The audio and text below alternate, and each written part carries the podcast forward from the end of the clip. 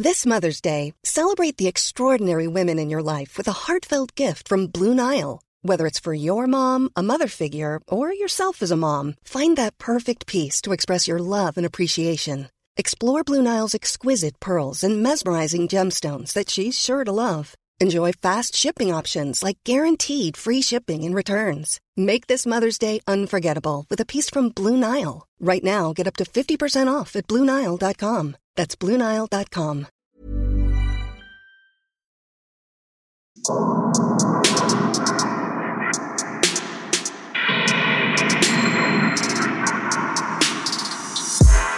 Servus, Christi, herzlich willkommen bei darf's ein bisschen Mord sein? Extra Blatt. Mein Name ist Franziska Singer. Und ich bin Amrei Baumgartel. Amrei, Franziska, wie geht's, wie geht's dir? dir? Ich frag dich das. Ah. Wären meine Kopfschmerzen nicht, wäre es ein schöner Tag. So ist es ein schöner Tag mit Kopfschmerzen. Das ist sehr schön, dass du das so sehen kannst. Aber ja, nein, doch, doch, ganz, ganz okay. Ich bin noch immer irritiert, dass bald Weihnachten ist, aber das war ich, glaube ich, letzte Woche auch schon. Mhm. Oder? Ja, ich erinnere mich dunkel. Also Weihnachten kommt schneller. Jetzt noch schneller. Ja, Ähm. morgen quasi, übermorgen. Sowas. Wenn das ausgestrahlt wird morgen, oh Gott! Aber äh, im Großen und Ganzen passt alles und ich fahre zu Weihnachten zu meiner Familie und da wird ziemlich sicher noch Schnee liegen. Und die Chance, dass es schneit, ist tatsächlich auch recht reell. Das ist schön. Zumindest das. Und sonst, glaube ich, bin ich eher wieder entspannter, wenn die Feiertage vorbei sind. Aber ja, genau. Wie geht's denn dir? Ja, mir geht's ganz okay. Eigentlich. Äh, ich habe jetzt auch gar nichts Aufregendes zu berichten irgendwie. Ich war Glühwein trinken. Mhm. Nicht vor dieser Aufnahme. Na, das wäre es ja, es ist jetzt gerade mal Mittag. Also es, naja, warum nicht? Es ist Wochenende. Guter Glühwein? Es gibt da ja eine große Bandbreite von zu überteuert und schlecht oder wirklich gut. Naja, der Beste ist immer noch der, den man eigentlich selber zu Hause macht, oder? Ja, der lang vor sich hinkocht. Du kochst deinen Wein? Nein, stimmt, aber ich lasse ihn lang, also so durchziehen. Kochen nicht, weil dann geht, ach so, dann geht der Alkohol weg. Eigentlich könnte ich ihn kochen. Egal, nein, aber ich meine dieses, dieses lange wirklich durchziehen Darum werde ich nie besoffen von deinem Ja, ja. Alles klar. Ah ja, gut, siehst du, wieder lehrreich. ähm, nein, aber eben der Glühwein, der tatsächlich die Gewürze und die Aromen aufnehmen kann, der die Ja. Zeit kriegt, der ist der Beste. Ja, genau. Aber jo, war ganz okay. Sollen wir loslegen? Was, ich bin schon ganz gespannt, nämlich was du mir mitgebracht hast. Na gut, dann legen wir los. Ich habe jetzt erstmal ein Update mitgebracht, weil du warst tatsächlich die erste, die mir das Update geschickt hat und dann sind noch einige E-Mails diesbezüglich eingetrudelt. Also danke. An extrablatt.debms.gmail.com. Genau. Und ich finde es großartig, wie aufmerksam da so viele HörerInnen sind. Zu den Panzerknackern. Also der Suche nach den Panzerknackern. Ah, der Tresor in Niederösterreich. Niederösterreich, in Peisching. Mir ist dann wieder eingefallen, dass ich diesen Ort sehr wohl kenne. Ich war nur während der Aufnahme vollkommen irgendwie, weiß ich nicht, auf der Leitung gesessen. War schön da, oder? Was ja, eine gute ganz, Leitung. ganz ja, ja, ja. dort ist auf okay, der Leitung. gut, gut, immer ja. wieder. Geh immer wieder zurück.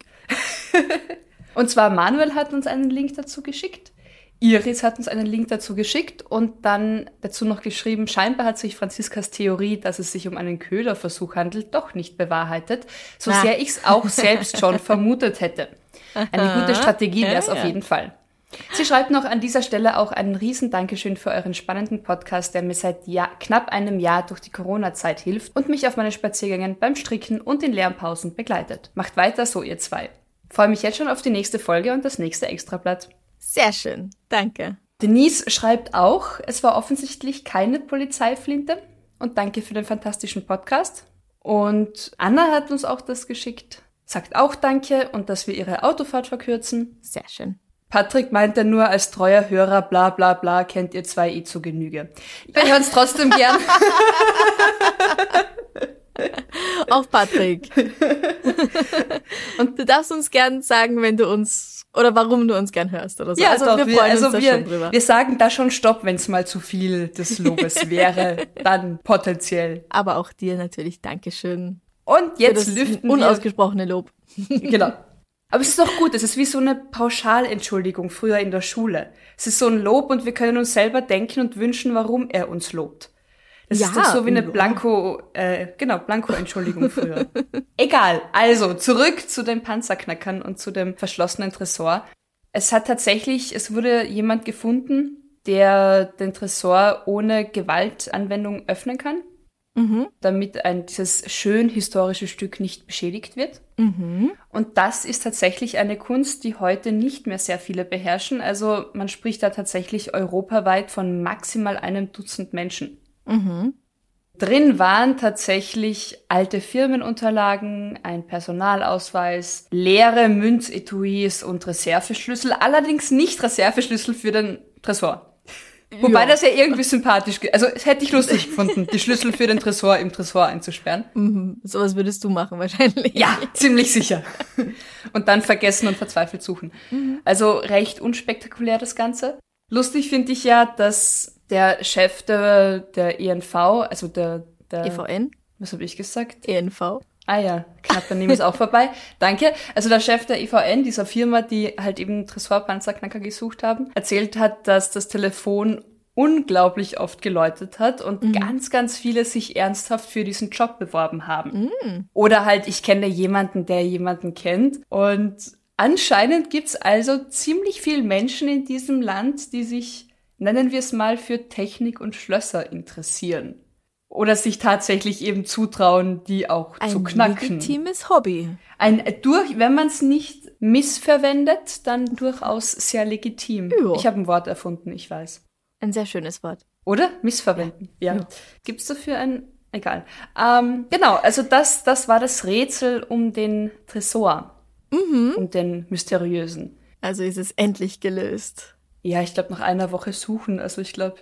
Eh Es nicht- schnell dann. Es ja. ging dann eh recht schnell, genau. ich mache noch mit einer kleinen Side Note weiter, wenn das in Sicher. Ordnung ist. Weil Patrick, der ja meint, äh, Bla bla bla. mit Smiley aber, also mit Smiley. Ja, ja, den habe ich schon rausgehört. Okay. Hat uns noch eine private Geschichte dazu geschrieben, die ich recht lustig finde und die jetzt auch einfach ganz gut thematisch zu diesen Tagen passt. Er schreibt, solltet ihr wieder erwarten, noch ein zu dumm zum Verbrechen suchen, könnt ihr gern den Schwachsinn meiner Jugend präsentieren. Wir haben in einem steirischen Dorf die Christbaumkugel, Durchmesser circa 30 Zentimeter vom Weihnachtsbaum am Hauptplatz geklaut. Ja, jung, betrunken und dumm. Kennen wir alle. Äh, Nein, Franziska nicht. Christbaumkugeln klauen nicht, nein. Ach, ich habe Straßenschau. ja, Okay, eine Riesenkugel, bist du deppert. Äh, 30 Zentimeter ist groß, ja. Mhm. Jeden Fall haben wir es irgendwie geschafft, die Kugel vom Baum zu bekommen und sind dann aufgrund unseres Alkoholkonsums mit dem Taxi nach Hause gefahren. Sehr vorbildlich. Gut so. Die Kugel passte dann damals nach seinem damaligen Empfinden perfekt unter die Winterjacke. Punkt, Punkt, Punkt. Um das Ganze etwas abzukürzen, beim Diebstahl der Kugel habe ich, wir es erfolgreich geschafft, unsere Geldbörse zu verlieren. Nach einigen Tagen wir die, konnten wir die Geldbörse am Fundamt abholen und beziehungsweise acht Monate später auch die Christbaumkugel, da niemand Anspruch darauf gestellt hatte und sie somit an den, in Klammern, nicht ganz ehrlichen Finder zurück übergeben wurde. Mir fehlt da in dieser Geschichte der Teil von, wie kam die Christbaumkugel aufs Fundamt? Ja, Ich habe da so meine Theorien. bitte. Also entweder sie sind mit der Christbaumkugel ins Fundamt marschiert und auf die Frage, warum sie da so eine 30 Zentimeter Durchmesser Christbaumkugel unterm Arm haben, haben sie gesagt, ach ja, ja, die wollten wir ja gerade abgeben, die haben wir irgendwo gefunden. Mhm. Und somit wurde sie dann wieder an die ehrlichen Finder retourniert. Mhm. Oder sie waren einfach so betrunken, dass sie Geldbörse und Christbaumkugel irgendwo verloren haben. Ja, aber dann hätten sie es ja auch melden müssen, dass das ihre Christbaumkugel ist. Ja, eben. Deswegen glaube ich ja fast, dass sie aus Versehen mit der Christbaumkugel unterm Arm ins Fundamt marschiert sind und dann überrumpelt wurden von der Frage, was sie damit tun. Und dann einfach gesagt haben, ach ja, ich habe die gefunden. Hier. Mir fällt ehrlich gesagt nichts weiter ein dazu. Ja. Also Dankeschön an Patrick für deine Geschichte. Auch wenn wir uns nicht ganz klar sind, wie das mit der Christbaumkugel tatsächlich dann weiterging. Und vor allem, wer hat sie jetzt? Hast du sie immer noch, Patrick? Hängt ich- sie jetzt an deinem Christbaum? Es muss ein verdammt großer Christbaum sein. 30 Zentimeter Durchmesser. Einfach nur so eine Kugel dran und sonst nicht. Genau, das ist die Kugel von damals. Hast du sie vielleicht im nächsten Jahr einfach wieder am Hauptplatz an den Christbaum gehängt? Oi, das wäre ja auch, ja. Das wäre doch voll nett. mhm. Und wie ist niemand draufgekommen, dass das vielleicht eine vom Christbaum vom Hauptplatz sein könnte? Das stimmt, wenn das ein kleines Dorf ist. Hm. Es ist doch recht offensichtlich, Nee, wo auch manche sonst, ich mein, Dinge wer hingehören. Hier in Wien, okay, oder auch in Graz, aber wenn das irgendwo am Land ist, dann gibt's einen, oder? Es gibt so Dinge, wo es recht offensichtlich ist, wo sie hingehören. Ja, So Kuh, Stall, Wiese. Nicht auf die Straße. Riesenchristbaumkugel, einfach zu dem einen Riesenchristbaum in der Nähe. Ja, das stimmt schon. Ja. aber apropos Dinge, die da nicht hingehören, Ja. Und apropos Christbaumkugel, wir haben auch eine Nachricht bekommen, eine Anmerkung zum letzten Extrablatt Oh. von jemandem, ich glaube, er ist Krankenpfleger, ich bin mir nicht ganz sicher. Oh! Oh, warte mal, ich, ich ahne, ja? Wir hatten ja den Fall des Mannes in Großbritannien, in England, der ausgerutscht ist und auf ein Panzerbrechergeschoss draufgefallen ist, das sich dann in sein Rektum gebohrt hat. Und dann hat er es halt nicht mehr rausgekriegt. Genau, und dann musste ja auch der Entschärfungsdienst das Geschoss entschärfen. Das Bomb tatsächlich. Squad. Ja. Und er schreibt, auch Schneekugeln eignen sich nicht gerade gut zur rektalen Applikation. Und Ein das Chirurg, ist ja meinte, ein schöner Begriff. ein Chirurg meinte im Rahmen einer Rektoskopie, um die Lage und mögliche Bergung abzuklären, in Maria Zöll schnappt's. Selbst erlebt habe ich schon als Pfleger, ja, also habe ich richtig geraten vorher, mein Gott, einfach reinschauen in den Text, Franziska. ähm, also selbst erlebt hat er auch schon Grillzange, Colaflasche und eine angespitzte, etwas gekürzte Schwimmnudel. Wow. Ja, die sind auch dick. Und er schreibt weiter, der Klassiker ist, dass Personen beiderlei Geschlechts immer wieder beim Nackt, zum Beispiel Fenster putzen, auf Obstkörbe, Hipgläser und Knackwürste stürzen. Und das wird auch unkommentiert dokumentiert. Auf Obstkörbe. Ja, so eine Banane zum Beispiel oder eine Birne vielleicht. Ach so, einzelne, einzelne Obststücke in dem Ob Obstkorb. Keine... Ich nehme an, nicht ja, der okay. ganze Ja, ja, Obstkorb. eben, ich weiß, okay. Ja, also danke für diese Einsendung, für diesen Kommentar dazu. Ich glaube tatsächlich, dass Krankenper Krankenhauspersonal da einiges mitkriegt und Einiges irgendwann, mitkriegt. Und irgendwann hörst du auf, dich zu wundern. Ja, bei Mhm. so Dingen, bei, bei tollpatschigen. Also mir ist es mal passiert, dass ich tatsächlich einfach gegen, gegen eine Wand gestürzt bin und mich im Krankenhaus, ich glaube, vier verschiedene Menschen gefragt haben, ob ich wirklich gegen eine Wand gestürzt bin. Was ich recht toll fand. Ich habe dann auch irgendwann gesagt, nein, Mhm. Absolut. also glaubt mir, dass es tatsächlich so passiert, aber bitte, bitte weitermachen, lieber viermal zu viel fragen als einmal zu wenig. Aber du bist nicht auf eine Ananas draufgefallen mit Aber ich bin noch, Popo, nein, nein, nein, nein, das. Die äh, dann plötzlich drin war. Ja, nein, nein, soweit, nein. Gut geölt und so. Okay, aus. Okay, aus, aus, aus, aus. So, ich mach weiter, okay? Machst du weiter? Alles klar. Wir haben eine E-Mail bekommen und jetzt wird's etwas tragischer, okay? Von Rebecca. Sie schreibt, Moin Amrei, moin Franziska, lieben Dank erstmal für euren sehr informativen, unterhaltsamen und schaurigen Podcast. Normalerweise bin ich eine der anonymen Hörerinnen, die alles ganz aufmerksam hört, sich aber niemals melden würde. Jetzt ist mir bei der letzten Folge etwas in den Sinn gekommen, was ich in der fünften Klasse 2005 selbst mitbekommen habe. Im Sommer 2005 wurde ich gerade auf die Realschule am Schulzentrum am Heimgarten eingeschult. Im November kam ich eines Morgens in die Schule und erschrak, weil alle in Aufruhr waren und im Forum, im Forum, keine Ahnung, Aula vielleicht, ich weiß es nicht, das Bild einer Lehrerin der Realschule mit einem schwarzen Band an der Ecke stand. Sie wurde von einem Schüler umgebracht, mit acht Messerstichen in den Torso, einem in die linke Schulter und schlussendlich wurde ihr der Hals durchgeschnitten. In der Schule wurde getuschelt, dass der Täter und sein Bruder die Lehrerin wegen einer 5 in Deutsch umgebracht hätten, weil er damit nicht zum Bund hatte gehen können. Ich weiß noch genau, wie schockiert und fassungslos ich mit 10 über eine so dumme Tat war. Eine Schulnote rechtfertigt dieses Handeln jedenfalls nicht. Aber wie er immer so schön sagt, suchst du Logik? Meine Mathelehrerin war eine gute Freundin von ihr, sie war nach der Tat wie ausgewechselt und hat sich bis zu meinem Abschluss davon auch nie wirklich erholt. Naja, wie auch. Das war damals in gewisser Weise auch die Geburtsstunde meiner Affinität für True Crime.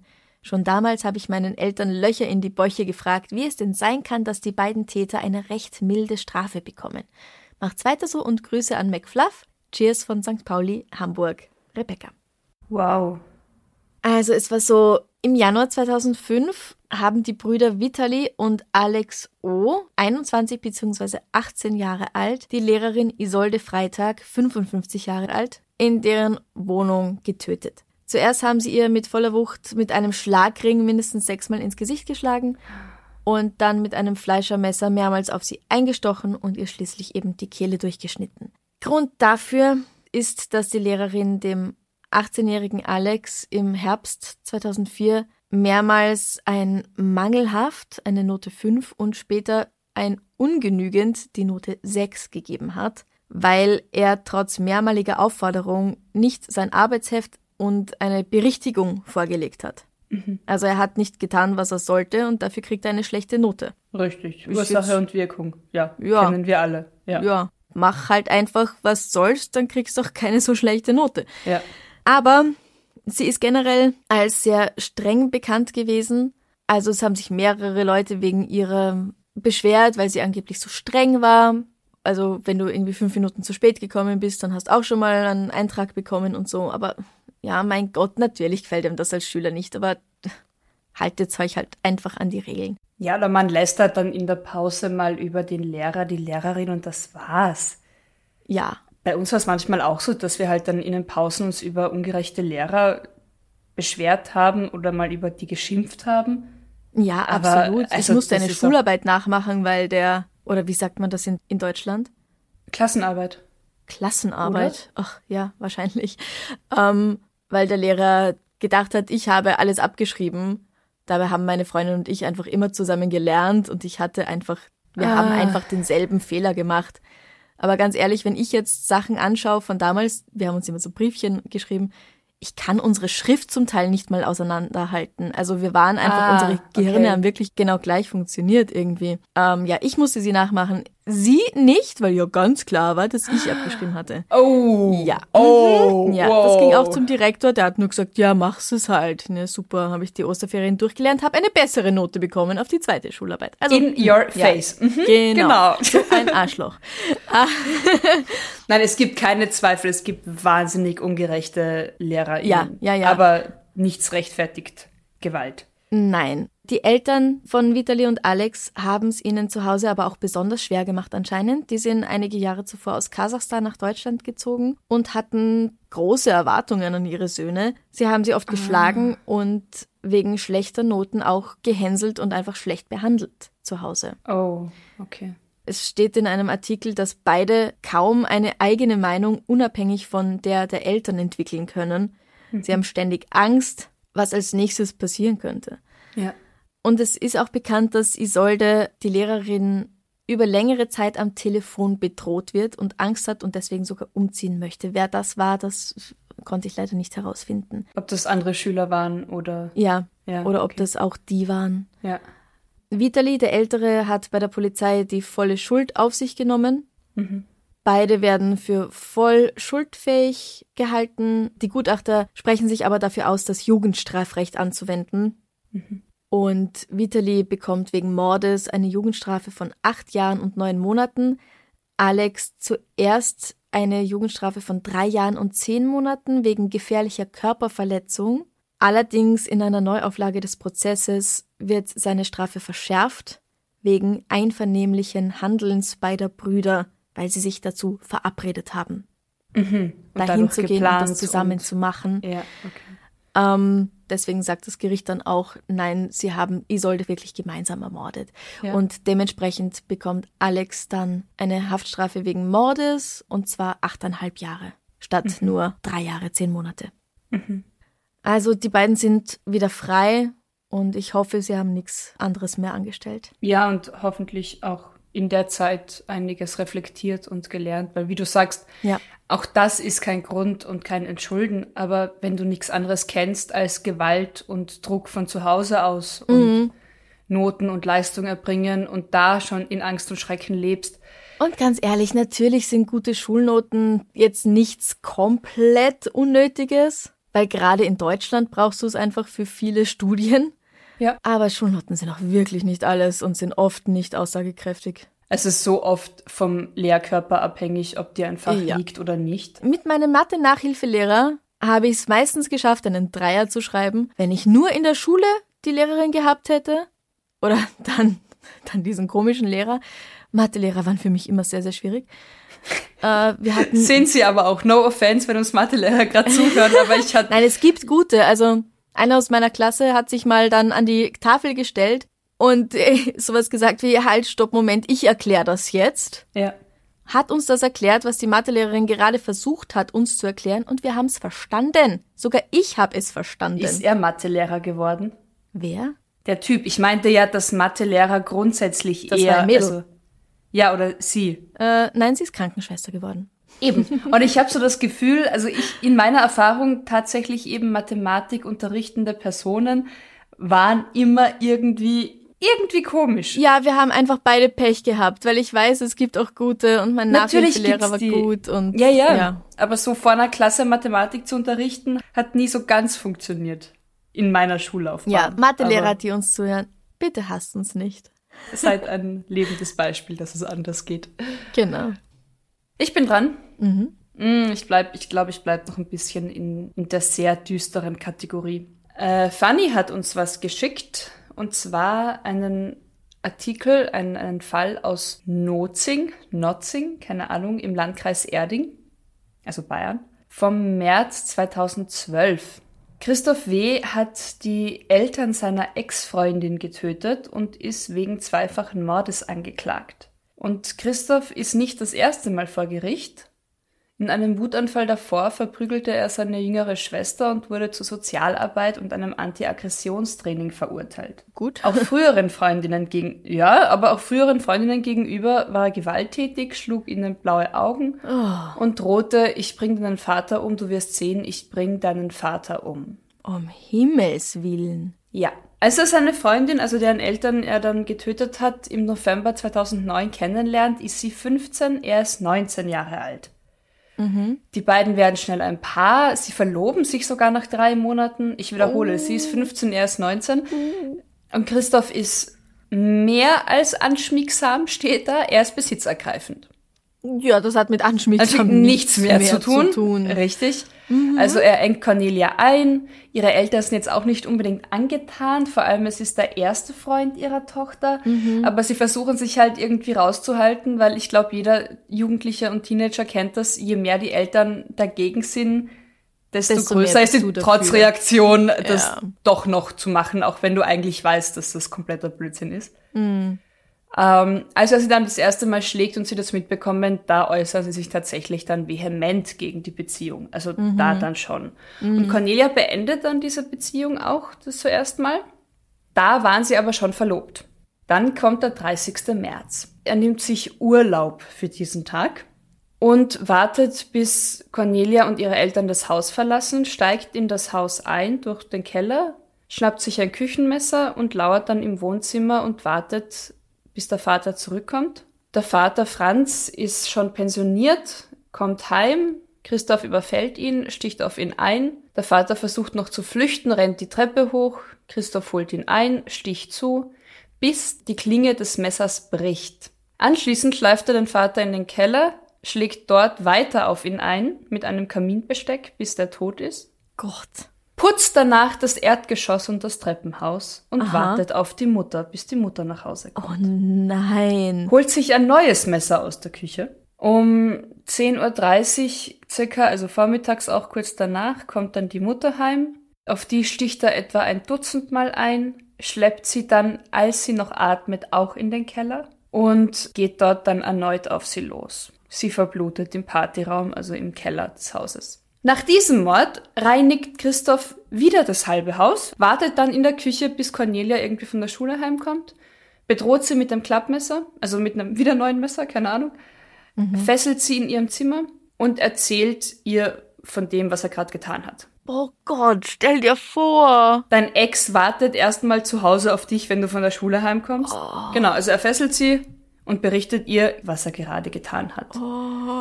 Sie glaubt ihm erstmal nicht und sagt, na gut, dann zeig mir das halt. und er bringt sie in den Keller und sie sieht die Leichen ihrer Eltern und ja, bricht in Tränen aus. Was glaubst du passiert dann? Was glaube ich passiert dann? Er entschuldigt sich, sagt, komm, lass uns heiraten, alles wird gut.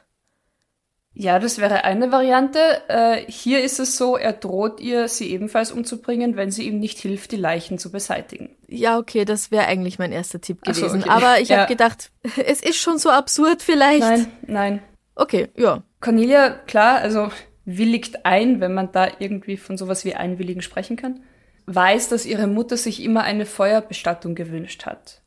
Und dann wird's so absurd, sie ver also ich habe auch keine Ahnung, wie das geschehen konnte, ohne dass jemand das mitbekommen hat. Also sie legen die Leiche des Vaters in sein Auto. Also Christoph hat schon Haus gebaut, versuchen die Leiche im Rohbau des gebauten Hauses zu verbrennen. Das geht halt nicht so, wie sie sich das vorstellen. Und transportieren dann die verkohlte Leiche weiter in ein Naherholungsgebiet, wo sie sie vergraben wollen. Da ist das Wurzelgeflecht zu stark.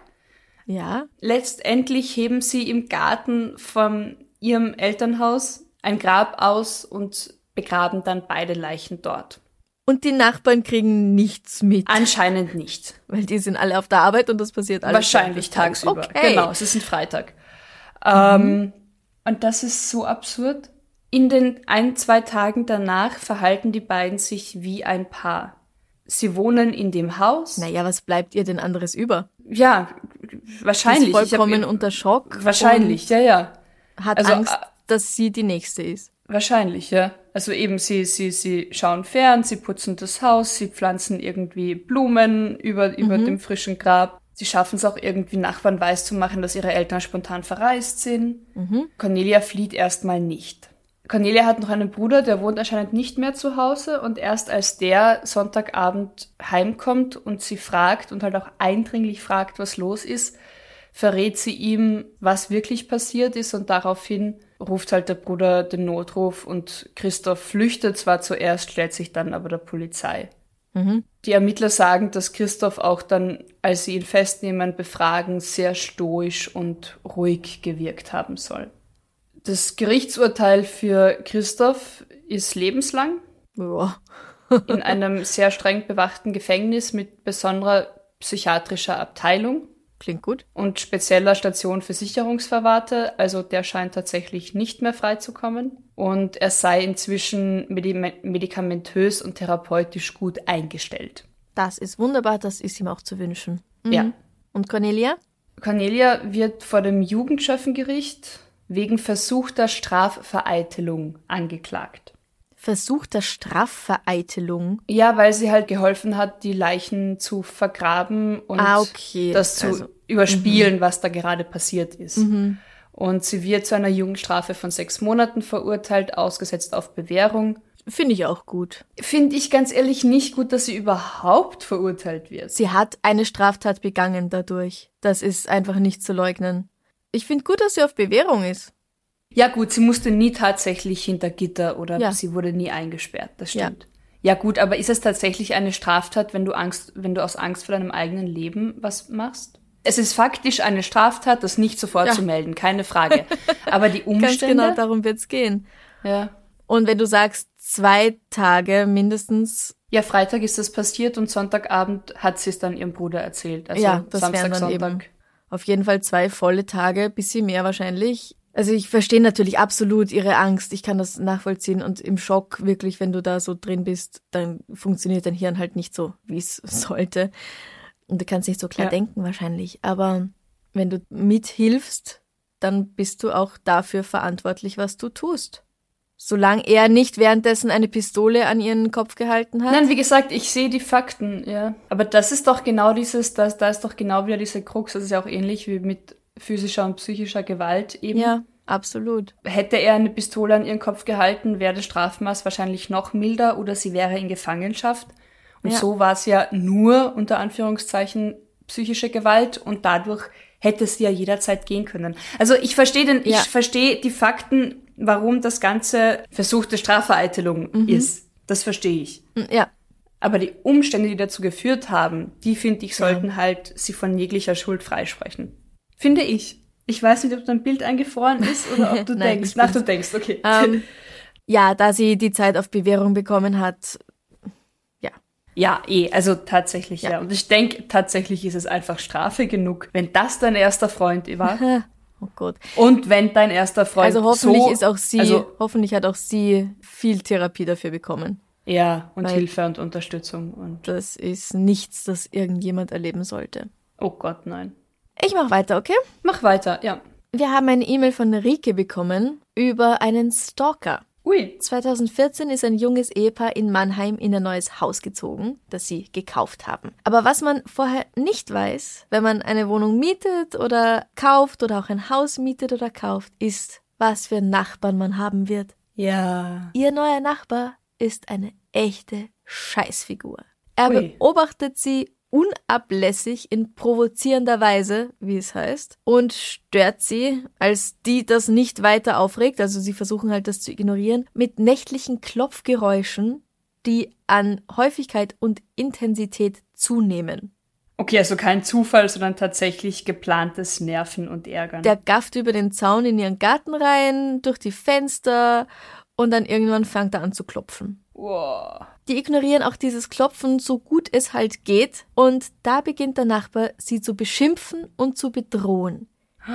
Das zieht sich über Jahre hin. Also 2014 sind die eingezogen. Ja. Im April 2017 droht er dann dem Ehepaar, ich habe eine Pistole und werde diese auch benutzen. Wow. Mhm. Und an einem Abend im Juli 2017 läuft er dann dem Ehemann mit einem erhobenen Beil hinterher und droht, ihn umzubringen. Wow, wow, wow. Oh Der Mann Gott. kommt ihm davon, daraufhin lässt er seine Wut an dessen Auto aus. Ui. Mit dem Beil. Also es ist ganz klar, die können da nicht weiter wohnen. Ja. Ähm, sie ziehen für einige Monate in eine Mietwohnung und kaufen dann ein neues Haus. Das kostet natürlich total viel Geld. Allein so ein Umzug ist schon ganz schön teuer. Richtig. Und weil sie nicht aus eigenem freien Willen aus- und umziehen, schicken sie dem Ex-Nachbarn die Rechnung dafür. Und auch die Rechnung für die Nebenerwerbskosten für das neue Haus. Also Ja, du musst ja dann so Grunderwerbssteuer zahlen, der Notar Kaufvertrag. kostet was. genau. Ja. Ja. Und außerdem, weil sie den neuen Käufer auf diesen furchtbaren Nachbarn aufmerksam machen, kriegen sie halt auch weniger Geld für das Haus, als, als sie es dann verkaufen. Ja. Und auch für diesen Minderwert sowie für die entstandenen Maklerkosten fordert das Ehepaar Ersatz.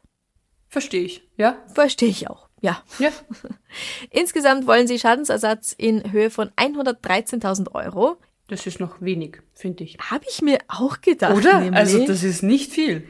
Im Vergleich. Aber ganz ehrlich, in Wien sind die Preise wahrscheinlich auch anders. Wann war das? kann ich mir 2000?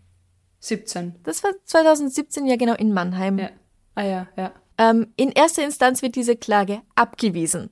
Im Berufungsverfahren spricht ihnen das Oberlandesgericht aber immerhin circa 44.000 Euro zu, weil sich der Nachbar in strafbarer Weise des Stalkings sowie der Bedrohung strafbar gemacht hat. Mhm. Und wegen der Verletzung dieser Normen ist er zum Ersatz des entstandenen Schadens verpflichtet. Vermögensfolgeschäden werden allerdings nicht ersetzt. Ach so, okay. Also, dass sie Also deshalb den Umzug muss er zahlen quasi, richtig. aber Die Wertminderung nicht. die Wertminderung nicht und was jetzt das neue Haus mehr kostet oder so auch nicht. Ja. Beispiel. Wow. Das ist ein Urteil vom 5.11.2021. Das hat sich lang gezogen. Das hat sich lang gezogen, ja. Boah. Aha. Und der Nachbar wohnt noch immer da? Wahrscheinlich. Aha. Man weiß Ist nicht, warum er was Ist der- gegen diese Leute ja. hatte, ähm, was genau es ausgemacht hat, wie er zu den neuen Nachbarn ist, die da stattdessen dann eingezogen sind. Das ist Äh, alles Hut nicht ab. verstanden. Aber Hut ab ja. für jemanden, der so ein Haus kauft, wohl wissentlich, was da für ein Nachbar mit dran hängt. Mhm. Gut, außer sie vermieten es dann und sagen ihren Mietern nicht, wer daneben dran wohnt oder so. Naja. Oh Gott. Ja, also Horror. Dankeschön an Rike ja, für diese ja. Da bin ich ja fast dankbar, dass, ach Gott. Man kann es immer schlimmer erwischen auf jeden Fall, ja. Ja. Hast du noch was? Ich mache mit was Weihnachtlichem weiter. Mhm. Äh, das habe ich vor kurzem auf Instagram entdeckt und fand's so entzückend. Mhm. Eine 82-jährige Frau bekam in Thüringen ein mysteriöses Paket und ruft dann natürlich sofort die Polizei. Mhm. Also man kennt das ja mit Trickbetrügern oder äh, Briefbomben, keine Ahnung. Also sie sagt, ich habe das nicht bestellt, was ist das? Keine Ahnung, Ja. ich kenne den Absender nicht, lieber Ja. mal lieber mal Polizei rufen. Und das Paket war offen, offensichtlich auch noch sehr schwer und eben, sie hat nichts bestellt, sie kennt den Absender nicht, was tun? Mhm. Und das Paket war halt auch wirklich namentlich an sie adressiert. Also nicht, wie man das mit Briefen kennt, an einen Haushalt von oder so. Mhm. Es war ihre Adresse, ihr Name, genau. Herausgestellt hat sich das Ganze dann. Willst du raten, was drin war? Ich find's so süß. Was drin war? Ja. Also gemeinsam mit der Polizei haben sie das dann vorsichtig geöffnet. Okay, sag's. Wurst und diverse andere Fleischwaren. Was? Warum? Eine Cousine der Dame wollte ihr ein verfrühtes Weihnachtsgeschenk bereiten und sie überraschen und hat halt bei einer Metzgerei in der Nähe Wurst und Fleisch bestellt und halt gleich eben an ihre Cousine schicken lassen. Ohne Absender. Naja, doch schon mit Absender, aber, aber die 82-Jährige kannte den Absender nicht. Die kennt Und der ihre eigene Absender wird die- nicht. Naja, aber du kennst es doch, wenn ich, wenn ich jetzt ein Buch bestelle und an dich schicken lasse, dann ist der Absender die Bücherei und nicht ich. Okay, ja gut, aber wenn da draufsteht dann äh, Metzgerei sonst was. Ja, aber wenn, wenn die 82-Jährige die Metzgerei nicht kennt, das kann, man kann oh ja, mein Gott, ja, also, okay. man Gut. kann ja jeden möglichen Absender darauf schreiben. Okay. Man kann ja auch Sachen im Internet bestellen und offensichtlich einen anderen Absender wünschen als. Okay, okay, okay. Von, ja? ja, ja, Druckerzubehör. Aha. Genau. und so hatte sie jetzt, hat sie jetzt ihr verfrühtes Weihnachtsgeschenk bekommen. Aha. Hat die Polizei was abbekommen von der Wurst? Das steht leider nicht No. drin. Aber es, es wäre es wär höflich und lieb gewesen, oder? Ja, Wenn sie ihr so einen Weihnachtsbraten weitergegeben hätte. Ja? voll. Aber ich fand das so entzückend, die, die so übervorsichtig und man kriegt das ja auch immer jetzt mit, mit diesen, ihr Paket wird zugestellt, nicht auf den Link klicken, weil das ist ein Spam und, oder Virus und keine Ahnung. Ja. Und die Dame hat keine SMS bekommen, die hat gleich ein Paket zugestellt bekommen, das sie nicht bestellt hat. mit 82. Lieber mal die Polizei rufen. Für dich süß. ja, sie hat nicht ganz unrecht natürlich. Genau. Es war halt dann ein Weihnachtsgeschenk. Das ist aber schön. Ja. Ja, vielen Dank. Danke, Franziska. Ihr dürft uns gern weiter eure Geschichten und Artikel und Fundstücke an Extrablatt.debms at gmail.com. schicken. Genau. Und nicht vergessen, bis 6.11.2022 bekommt ihr minus 15% auf die Jahresmitgliedschaften Spießgeselle, Unterbus und Boss Babe. Also schaut mal rein auf steadyhq.com slash darf's ein bisschen Mord sein. Den Link findet ihr auch auf Instagram in unserem Linktree und auf der Homepage natürlich. Generell seid ihr ab 2,50 Euro pro Monat dabei auf Steady und könnt damit unsere Arbeit unterstützen. Da können wir uns dann einen Kaffee dafür kaufen, unser Büro bezahlen und so weiter. Warm Wasser, Heizung. Aber ihr bekommt ja auch was dafür. Also das hier ist keine Bettelei, es ist ein Angebot. so wie, so wie Eigenwerbung. Ja, Wenn euch die fremde Werbung nervt, dann geht auf Steady und ihr habt keine fremde Werbung und Punkt. ganz genau. Das hier ist Eigenwerbung, keine Bettelei. Das ist ein Angebot. Das kann man annehmen oder auch nicht. ähm, genau, außerdem bekommt ihr die Folgen einen Tag früher zu hören und viele weitere andere schöne Sachen. Also schaut's mal rein. Kann man auch verschenken natürlich. Äh, Bald ist Weihnachten. Also morgen, wenn ihr das hört, oh Gott, morgen ist Weihnachten. Bis dahin, falls ihr Weihnachten feiert, frohe Weihnachten. Falls ihr Weihnachten, Falls ihr Weihnachten nicht, nicht, feiert, feiert, habt einfach eine tolle Zeit. Genau. Wir hören uns noch zweimal in diesem Jahr. Wir hören uns sogar noch öfter, weil ja auch noch ein Adventskalendertürchen auf äh, Für alle auf Steady ist. hören Für wir uns noch Steady. öfter als zweimal. Ja? Genau. Und dann gibt's noch eine Bonus-Episode und so weiter. Und im Januar machen wir dann zwei Wochen Pause. Also, habt es noch schön. Bis bald. Bis bald. Bussi. Bussi. Baba. Baba.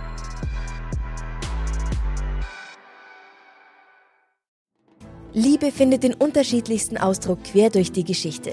Doch ist es wirklich immer Liebe? Lasst uns über Sex sprechen. Von skandalösen Stories aus der Antike über die Geschichte von Fetischen bis hin zu den unanständigen Geheimnissen berühmter Personen. Bei Liebesgeschichte gehen wir der Entwicklung der menschlichen Sexualität auf den Grund. Unterhaltsam, lehrreich und im besten Sinne des Wortes tabulos stellt Franziska Singer, das bin ich, jede Woche die Frage, wer, wann, mit wem und wie. Wer Liebesgeschichte überall, wo es Podcasts gibt.